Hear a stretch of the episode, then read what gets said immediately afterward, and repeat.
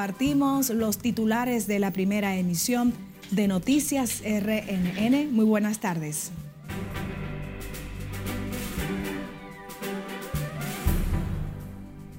Grandes expectativas genera el discurso que dirigirá a toda la nación el presidente de la República este lunes, con motivo de su tercera rendición de cuentas. Organización Save the Children, representantes de la sociedad civil e instituciones del Estado abogan por aplicación de garantías de derechos humanos a favor de grupos vulnerables. Dan el alta médica a arzobispo emérito de Santiago tras ser hospitalizado debido a un accidente cerebrovascular isquémico. Muere Víctor Gómez Vergés, ex diplomático y ex juez del Tribunal Constitucional. Y conocen juicio preliminar contra ex procurador Jan Alain Rodríguez y demás imputados en caso Medusa.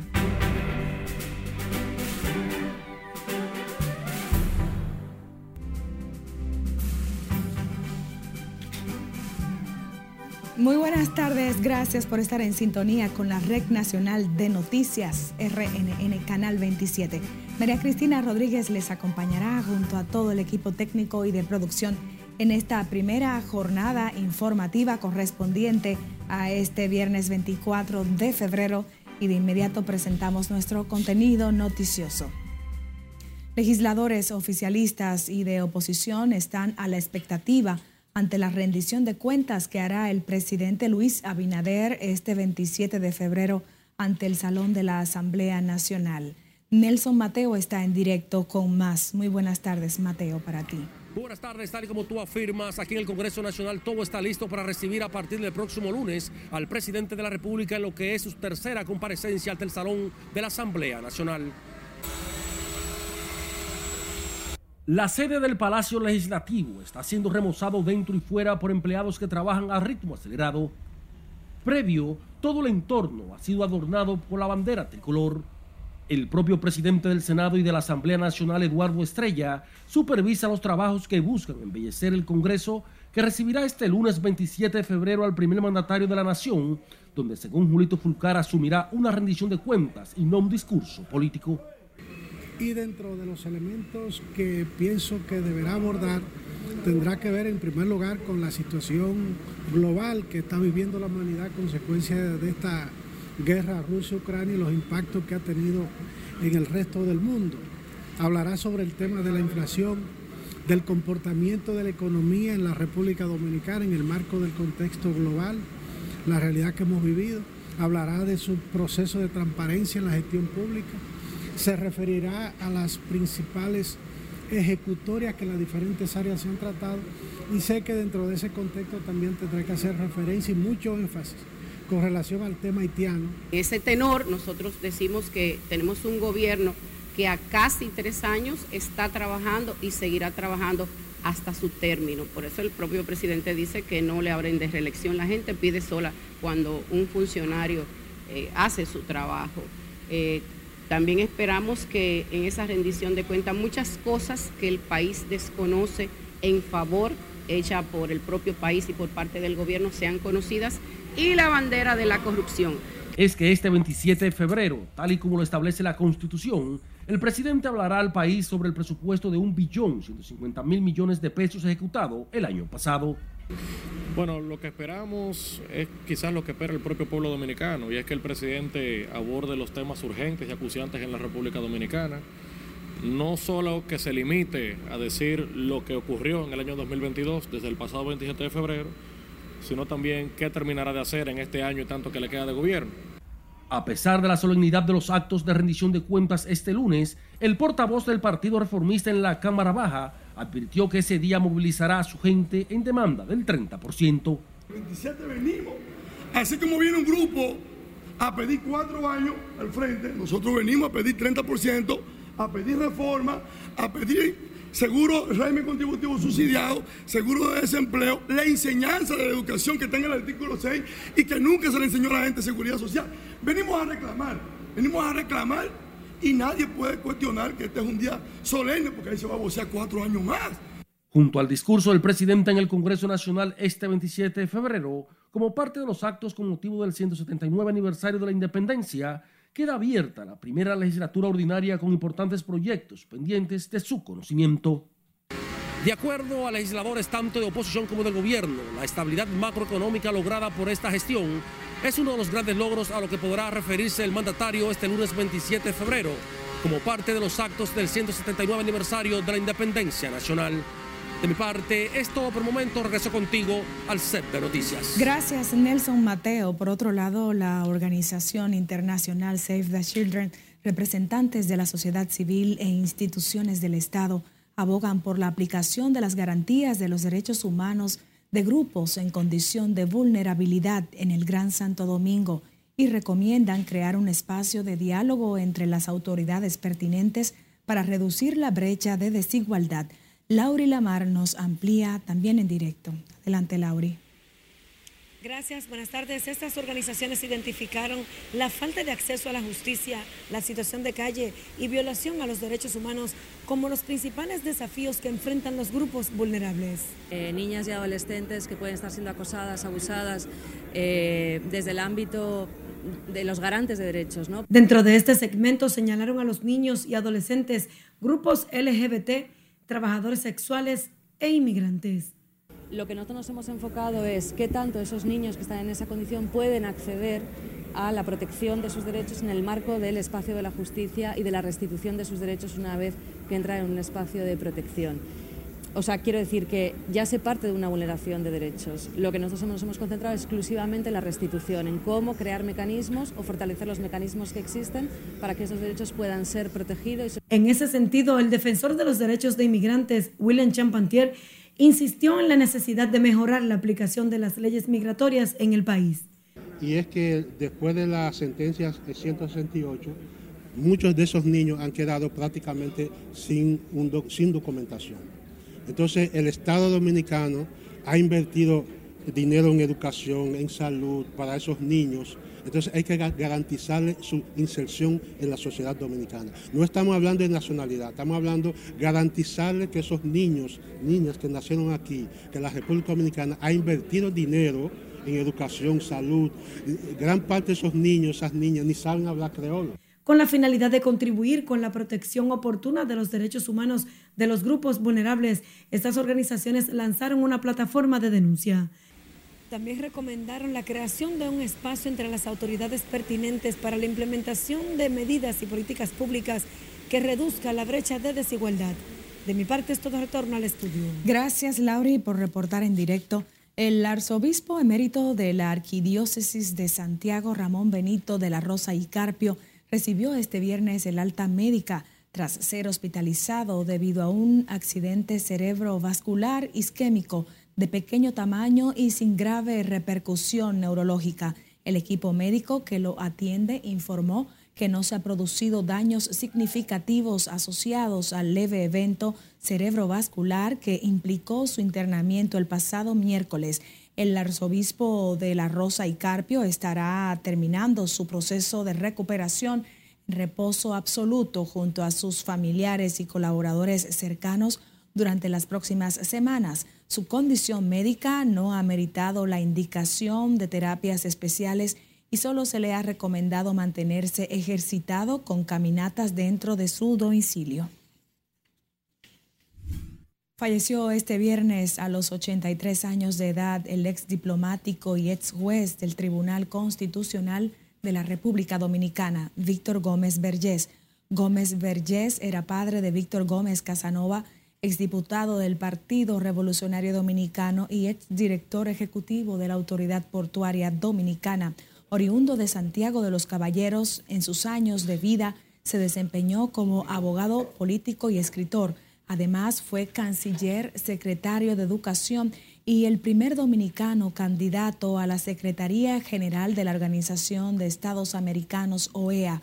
De acuerdo con sus familiares, no se llevarán a cabo servicios funerales. Funerales a Gómez Vergés le sobreviven su esposa Carmesina Casanova, sus hijos Víctor, Clara, Maeno, Ramón, Emilio, Tania, David, Quilvio y Carolina, además de ocho nietos y varios bisnietos. Y la jueza de la Oficina de Atención Permanente del Distrito Judicial de Montecristi, Javier Antonia Gómez, conocerá hoy la solicitud de medida de coerción contra los acusados de pertenecer a una red de criminalidad organizada y dedicada al tráfico de inmigrantes haitianos, desarticulada durante la Operación Frontera. En la solicitud de la medida de coerción depositada por la fiscal titular interina de Montecristi, Dinora Liberato, el Ministerio Público solicita 18 meses de prisión preventiva y la declaración de complejidad del proceso. Este viernes, familiares de los 15 imputados en la Operación Frontera protestaron previo al conocimiento de la medida de coerción, donde aseguraron que sus parientes son inocentes. En tanto, el juez del tercer juzgado de instrucción del Distrito Nacional reanudó este viernes el juicio preliminar en contra del ex procurador Jan Alain Rodríguez, principal imputado en la operación Medusa. Otras 40 personas y 22 empresas vinculadas a una presunta red de corrupción administrativa a lo interno de la pasada gestión de la Procuraduría. Juan Francisco Herrera, con más desde la Sala Civil y Comercial de la Corte de Apelación, desde donde se ha trasladado la audiencia por cuestión de espacio. Muy buenas tardes, Juanfran. Gracias, buenas tardes. El juez Amauris Martínez recesó la audiencia para determinar si acoge o no la petición de los propietarios de FF Import, quienes no cuentan con un abogado privado. El tribunal ordenó la citación eh, parcial estableció de las personas morales identificadas como terceros civilmente demandados. La decisión fue luego de que la Defensoría Pública le retirara el abogado y el propietario de la empresa implicada en el caso alegara no contar con recursos económicos. A lo que es esta razón social, FF Excel Import, para que constituyese abogado en un plazo establecido por el tribunal no ha dado lugar esta razón social a constituir abogado en el día de hoy. El tribunal estableció que en cuanto al fondo del pedimento, respecto a esa representación legal de esa persona imputada desde un punto de vista como persona jurídica, estatuiría en el día de hoy. Pero la magistrada Jenny Berenice cuestionó la decisión de los abogados de la Defensoría Pública. Y es que el Tribunal Constitucional ha dicho que las personas jurídicas son sujetos de derecho. Cuando la ley que regula la Defensoría Pública manda la asistencia, no dice que de exclusividad a las personas físicas. Entonces pudiéramos decir que, una decisión administrativa de la Defensoría Pública está por encima de la ley o de la jurisprudencia del Constitucional. La respuesta es más que evidente. Es no. La barra de la defensa del ex procurador Jean Alain Rodríguez considera que se aplazará la audiencia no solo por la situación de FF Import, sino porque el Ministerio Público no ha cumplido con la entrega de las supuestas pruebas contra los imputados porque todo el que alega un hecho de justicia debe de probarlo. Entonces ellos tienen que probar la, acusación y además la respuesta nuestra a través de pruebas también. Ellos no querían entregar las pruebas. Miren aquí la consecuencia. Ahora se forma aquí un embudo como consecuencia del fallo de antes de ayer.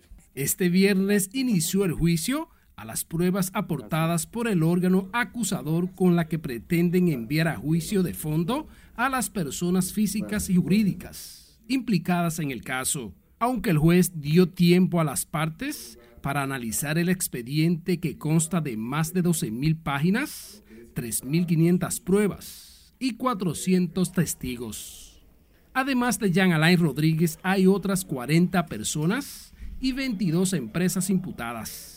La barra de la defensa considera que se reenviará esta audiencia debido a que el Ministerio Público no ha cumplido con la entrega de las pruebas a los imputados.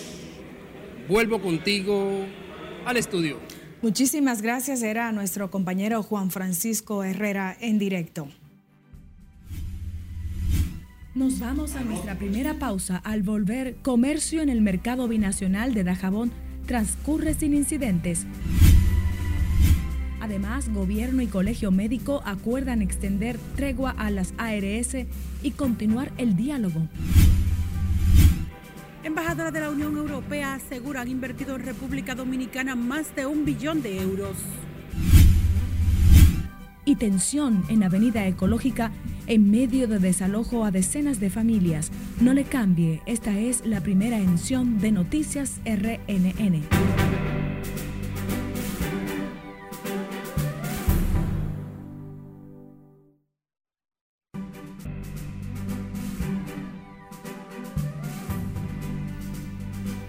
Retornamos con más. Hace exactamente un año estalló el mayor conflicto en Europa desde la Segunda Guerra Mundial con la invasión de Rusia a Ucrania.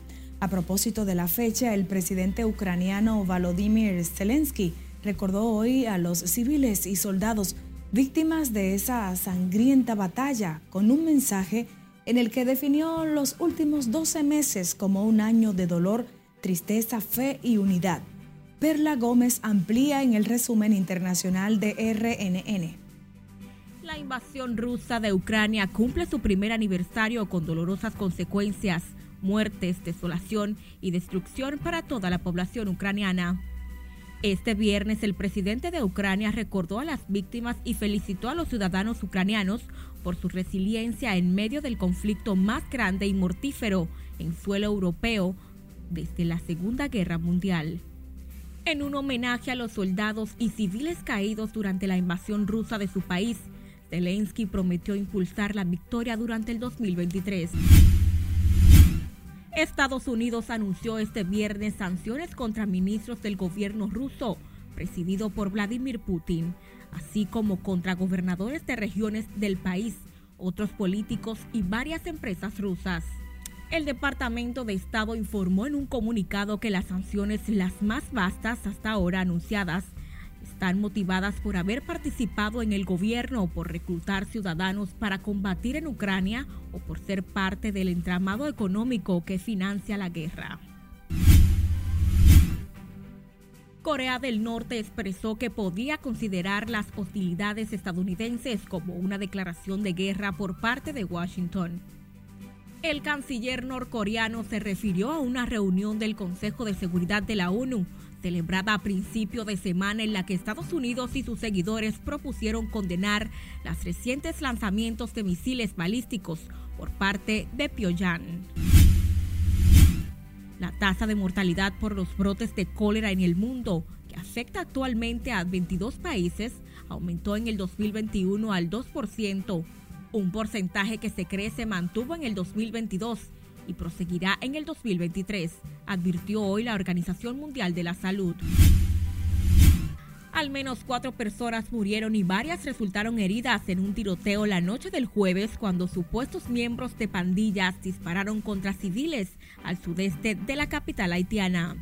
Las autoridades destacaron que este es el segundo tiroteo registrado en la capital en una semana, luego de lo ocurrido el miércoles en Delmas 31 en circunstancias similares que dejó un saldo de cinco víctimas mortales en Morme, Hércules y Carrefour. Y una pequeña de 7 años lucha por su vida en un hospital en el Bronx luego de que fuera apuñalada varias veces. La policía de la ciudad de Nueva York informó que la abuela de la menor fue acusada del crimen el incidente se registró cuando residentes en el vecindario de Morrisania escucharon un grito alrededor de las 8 de la mañana y posteriormente vieron que una niña yacía inmóvil en los brazos de un oficial de policía, quien la encontró inconsciente después de ser llamado al lugar de los hechos. En las internacionales, Perla Gómez, RNN. En el plano local, este viernes el intercambio comercial que se realiza entre haitianos y dominicanos en la zona fronteriza de Dajabón se desarrolló tranquilo y sin ningún incidente, con una notable aglomeración de compradores del lado haitiano. Nuestro corresponsal en la zona, Domingo Popoter, tiene la historia. El intercambio comercial por Dajabón este viernes se desarrolla en completa normalidad. Desde tempranas horas de la mañana se abrieron las puertas de ambos países. Es ahí donde comienzan a cruzar cientos de comerciantes haitianos que se desplazan desde distintas partes de Haití. de este lado de la frontera, miembros del CESFRON y del Ejército de la República Dominicana, mantienen la vigilancia en todo el entorno del mercado. Ante la convulsa situación que vive en Haití, algunos aseguran que urge la intervención de organismos internacionales para poner fin a esta situación. Primer paso hacia adelante, esperamos que se convierta en realidad porque ya Haití no aguanta más. Va comprando bien. Vamos, vamos a orar Señor que la cosa se mantenga como está. Hasta ahora está tranquila. Porque hay que combatir los, eh, los tigres, porque no se puede el país. Hay que hacer algo. Tú. Las actividades de compra y venta de productos y alimentos se desarrolla con tranquilidad este viernes en el pueblo de Dajabón, que se mantiene custodiado por los organismos de seguridad del Estado. En la provincia fronteriza de Dajabón, Domingo Popoter, RNN. A propósito, el ingeniero Miguel Vargas Maldonado propuso que la frontera terrestre entre República Dominicana y Haití sea transformada en una zona de desarrollo, pero sin afectar el medio ambiente. En este sentido, enfatizó que los dominicanos necesitan estimular aún más la inversión nacional y extranjera en dicha área, sin dejar de reconocer que la denominada verja fronteriza que construye el gobierno desde el pasado año puede aportar mucho al control del tráfico migratorio. Solo si tenemos una mirada integral del problema haitiano, podremos tomar acciones efectivas, eficaces y productivas para ambas naciones. Estoy convencido de que solamente haciendo valer nuestra soberanía, convirtiéndonos en agentes activos ante la comunidad internacional para que vayan auxilio de Haití, podremos convertir la crisis haitiana en oportunidad para el desarrollo de todos. El ex canciller habló del tema al participar en la conferencia La crisis haitiana y la repercusión en República Dominicana, una mirada politológica, donde dio apertura al foro permanente con líderes políticos, sociales y empresariales de análisis politológicos de la realidad nacional e internacional. Siguiendo con más, la Policía Nacional informó hoy que incautó dos pistolas y una escopeta sin documentos y decomisó más de mil porciones de estupefacientes de diferentes tipos, balanzas, celulares, motocicletas y otros objetos en un punto de venta y distribución de drogas en el barrio 27 de febrero en Navarrete. Las autoridades apresaron durante un operativo a tres personas a quienes, según un comunicado de prensa, ocuparon 1.349 porciones de drogas. Los detenidos fueron identificados como Leandro Medina Cabrera, Ronis Rafael Burgos y Francisco Bolívar Peguero, quienes serán sometidos a la acción de la justicia.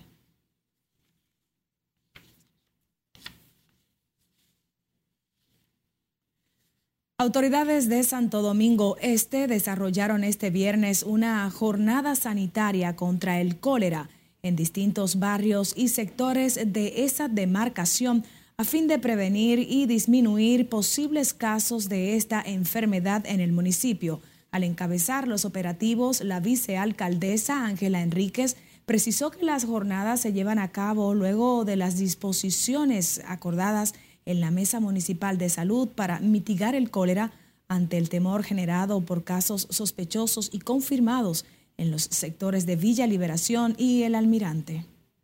tenemos conformada en el municipio la Mesa Municipal de Salud.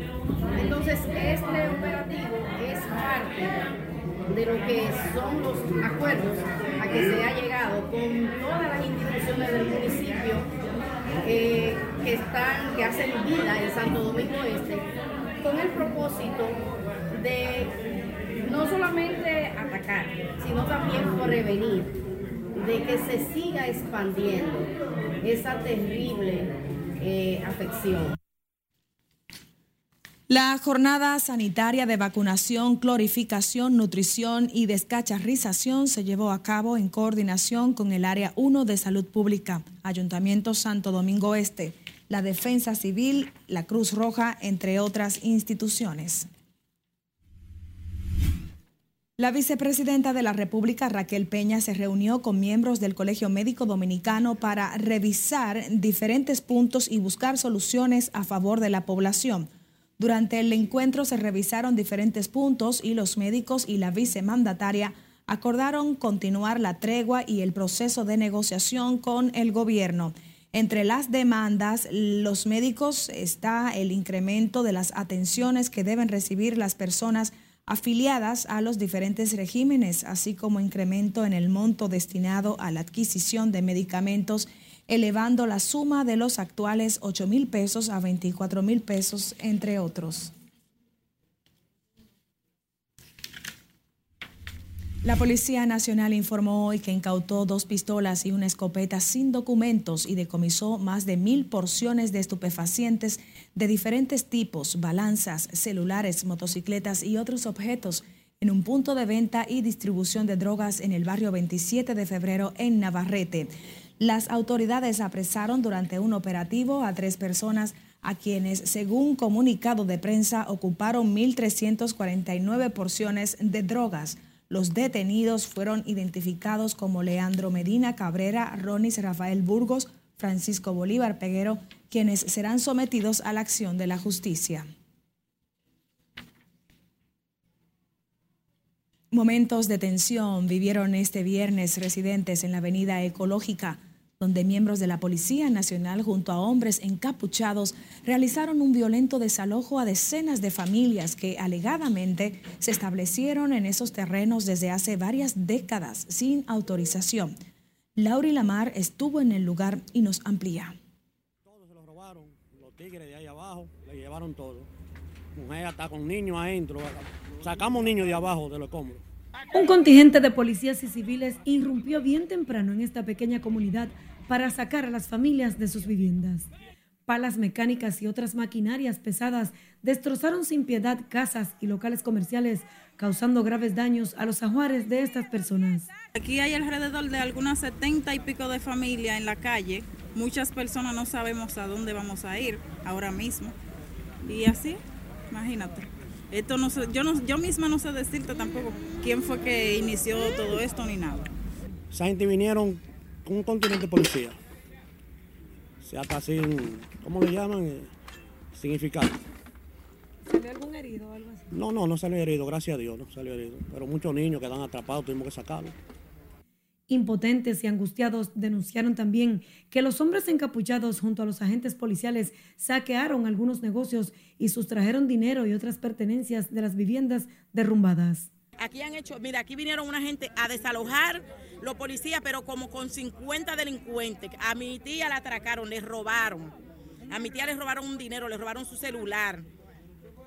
Eh, mi casa la destruyeron, aquí han, destruido más de 50 viviendas. Y ellos dijeron, y antes venían, decían que el desalojo no era aquí. Estas casas fueron censadas después que se hizo la pista. Y el gobierno declaró esto utilidad pública. Porque esto es ilegal. Oye, son unos, ladrones que andan, que, se quieren coger los terrenos de, nosotros. ¿Ya entiendes? Eso, es todo lo que ha pasado. ¿Le derrumbaron la casita? Sí, mire, me la tumbaron la casita. Yo ahora no tengo con, con qué arreglarla. Los ánimos se caldearon cuando los desalojados enfrentaron de manera violenta a los más de 50 hombres que acababan con el esfuerzo y sudor de años de estas familias. Ahora se van, ¿verdad? no son guapos. Al pedir la intervención del presidente de la República para que vaya en su auxilio, los afectados anunciaron que realizarán una marcha esta tarde en forma de protesta por los daños e iniciarán un proceso de reclamo en los tribunales. Laurila Mar, RNN. El ministro de Medio Ambiente advirtió que darán seguimiento permanente a la construcción del muro fronterizo para prevenir daños a los recursos naturales.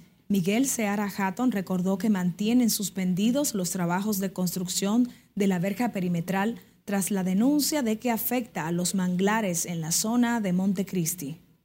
Hay que darle seguimiento permanente, eso es una prioridad, darle seguimiento al tema, a los daños ambientales que se pueda producir. ¿Saludan ustedes la decisión de que se detenga la construcción de esa área?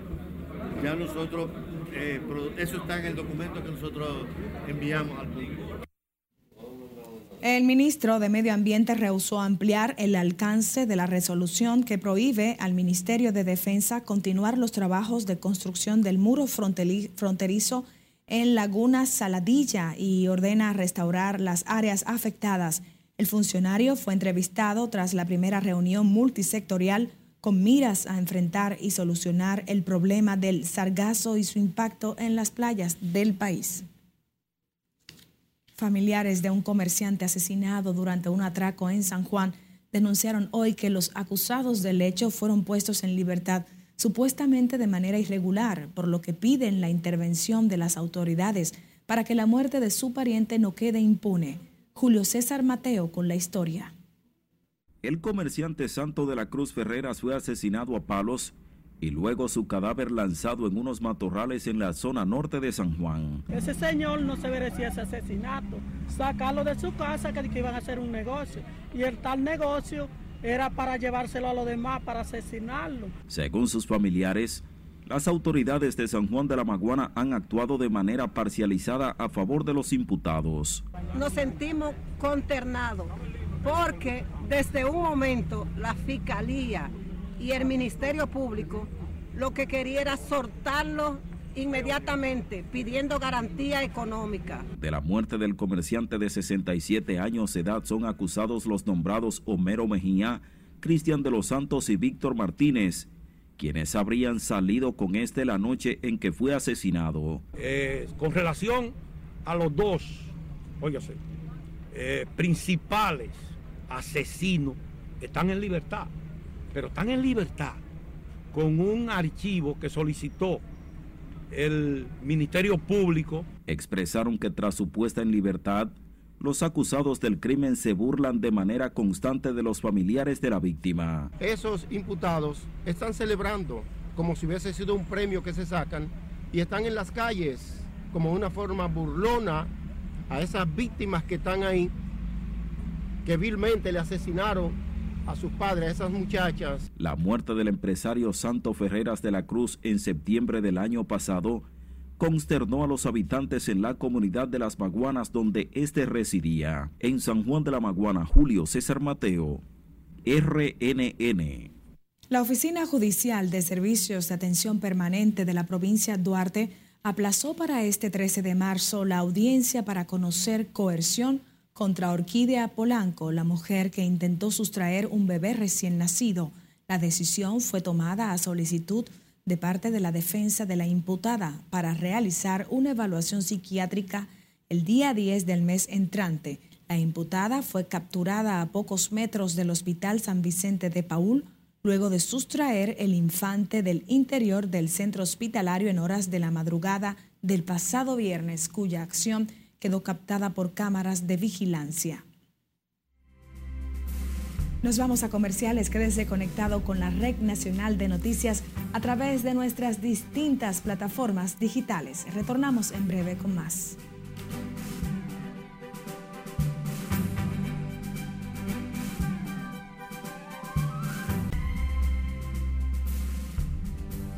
Saludos buenas, iniciamos la entrega deportiva hablando del baloncesto dominicano que en Panamá este jueves en la noche derrotó de manera fácil al equipo panameño 93 por 67 en el primer parcial. Dominicana ya ganaba 20-14 y fue en el tercero y cuarto cuando marcaron la diferencia 55 a 38 y con esta victoria República Dominicana tiene 8 triunfos tres derrotas, al igual que Argentina y Venezuela. Precisamente con Argentina el próximo domingo en horas de la noche van en busca de su noveno triunfo. Rumbo al Mundial de Baloncesto. Dominicana tiene un solo objetivo.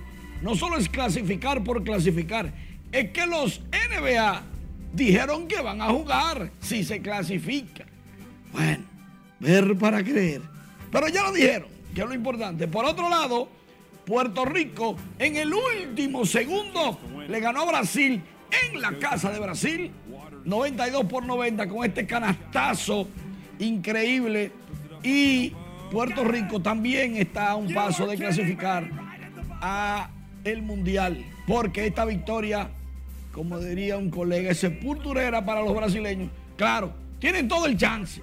Ya Canadá clasificó el único equipo Mientras tanto, la etapa número 3 terminó de la Vuelta Ciclista de Independencia, ganándola el corredor de Guadalupe que, que corre para el equipo francés, Ronald Gerard. Pero también hay que decir que Matthew Pellegrin es el líder de la general.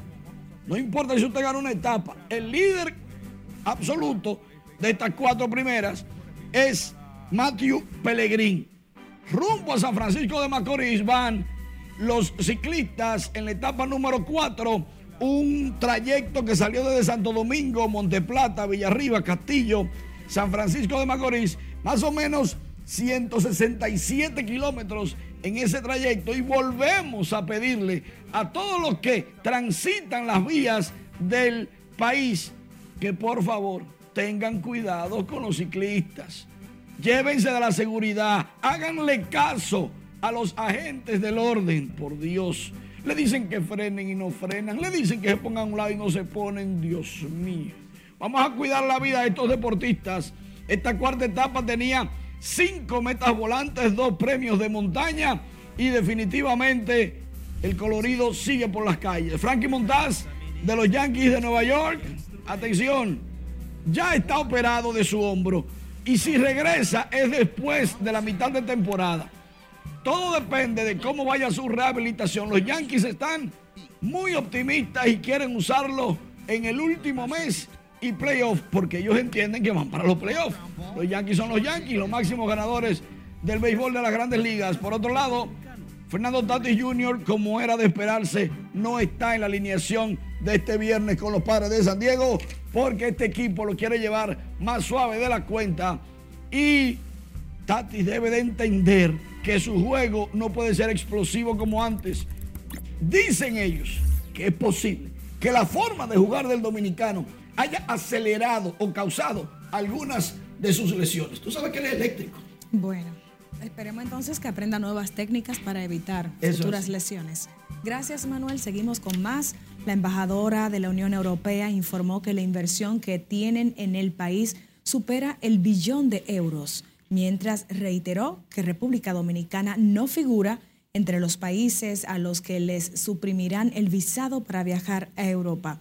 Siledis Aquino está en directo desde el Ministerio de Medio Ambiente. Muy buenas tardes, Siledis. Buenas tardes. En efecto, Katia Afel resaltó las buenas relaciones que tiene República Dominicana con la Unión Europea. La República Dominicana es un aliado muy eh, cercano, muy fuerte en, muchos temas. La embajadora explicó la multimillonaria inversión que han hecho en el país, que supera el billón de euros. Los últimos 30 años hemos eh, eh, dado al país como más que un millón de millones mil millones de euros, eh, un billón de, euros eh, hemos apoyado el desarrollo del, país y también en los temas eh, políticos, geopolíticos, multilaterales, también estamos un, un socio muy, muy cercano. Katia Fell enfatizó que en el Caribe Dominicana es el principal socio comercial de Europa. Sin embargo, y pese a las buenas relaciones diplomáticas y comercial, República Dominicana se mantiene fuera de los países que pueden viajar a Europa sin necesidad de visado. Sí, no sé eh, exactamente por qué había esa noticia en los periódicos, porque no hay un proceso, no hay una fecha para, ah, para exonerar la República Dominicana del, del visado de Schengen. No obstante, la diplomática valoró los esfuerzos del país para hacer más seguros los pasaportes con tecnología biométrica. Lo que sí en el país aquí mm, hay un decreto para ah, la introducción de pasaportes biométricos y eso sí es una condición ah, ah, clave, importante, sine qua non, para exonerar un día la República Dominicana de los visas Schengen, pero por el momento no hay una tal fecha. La embajadora recordó que las naciones de la Unión Europea trabajan en el rediseño de su plan migratorio. La Unión Europea también tiene cooperación con República Dominicana en el ámbito medioambiental y otras áreas. Por el momento son los detalles que les tengo. Ahora retorno con ustedes al set de noticias. Muchísimas gracias, Siledis Aquino, en directo y con una inversión de unos 15 millones de dólares, El presidente de la República, Luis Abinader, encabezó este viernes, junto al director de la Autoridad Portuaria, Jean Luis Rodríguez, la inauguración de la segunda etapa de la terminal turística Taino Bay en San Felipe de Puerto Plata, que tendrá capacidad de recibir más de 14 cruceristas. Lauri Lamar con más. Ya la República Dominicana en este año se consolida como el hub de cruceros del Caribe. La terminal Taino Bay forma parte de un proyecto multipropósito que permitirá el atraque de buques cruceros, de contenedores y la carga de productos y que le convierte en uno de los puertos más atractivos y activos del país. El presidente Luis Abinader destacó la importancia de este tipo de inversiones para la región. Esta es una inversión privada, pero una inversión de esta naturaleza siempre debe de tener el apoyo decidido de un gobierno. Decidido de un gobierno para brincar dificultades, lo que es esa burocracia, señores, que del gobierno que muchas veces aún desde la presidencia no podemos eh, evitar porque tienen por ley fechas establecidas, pero sí estamos ahí para apoyarlos en cada momento, cumpliendo con la ley, pero acelerando los procesos para que los proyectos puedan salir y lo hacemos, señores, con total transparencia. Taino Bay con nuevos atractivos aumentará la capacidad de recepción de turistas y de embarcaciones de cruceros y generará en conjunto ambas etapas 1.500 empleos directos y 3.500 indirectos. Estos dos barcos que estamos recibiendo hoy en esta terminal con 8.189 cruceristas pueden significar un beneficio económico de cerca de un millón de dólares para Puerto Plata en tan solo seis horas. Dinero que va destinado a los bolsillos de nuestros guías turísticos, de nuestros artesanos, de nuestros taxistas, camareros y además de los trabajadores que viven de las bondades de nosotros ser isleños. El puerto turístico, con sus dos etapas remozadas, cuenta ahora con tres posiciones de atraque, un centro de recepción de pasajeros con una capacidad para albergar a unos 14 mil cruceristas de manera simultánea. Y este año se recibirá 750 mil cruceristas con una derrama de más de 100 millones de dólares para la región, haciendo que Puerto Plata esté más viva que nunca. Hoy, las calles están llenas de cruceristas disfrutando del Parque Central, el Callejón de Doña Blanca, museos, teleférico, malecón con sus playas, las cascadas de Amajagua, Sosúa y Cabarete. Taino Bay abrirá sus puertas los domingos cuando no haya barcos para que todas las familias puertoplateñas puedan disfrutar de sus instalaciones gratuitamente. Laurila Mar, RNN.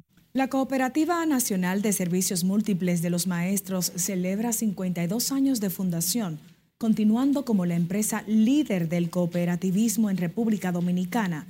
En el marco de la celebración de este 52 aniversario, la COPNAMA entregará cientos de nuevas becas del programa más representativo de toda la labor social que realiza, Programa Nacional de Becas. Actualmente, más de 5.300 familias en todo el país han resultado beneficiados, al igual que estudiantes activos en las áreas del saber. Durante este evento, los principales directivos de, nuestra cooperativa se reúnen con rectores, representantes de universidades e institutos de estudios superiores a fin de entrelazar nuestra hermandad y mejorar la implementación de este programa. El próximo 6 de marzo, día de su fundación, la Cooperativa de Maestros realizará una Eucaristía en la Catedral Primada de América y depositará una ofrenda en el altar de la patria. Despedimos esta primera emisión de Noticias RNN, como siempre, muy agradecidos de su fiel sintonía. María Cristina Rodríguez estuvo con ustedes junto al equipo. Buenas tardes.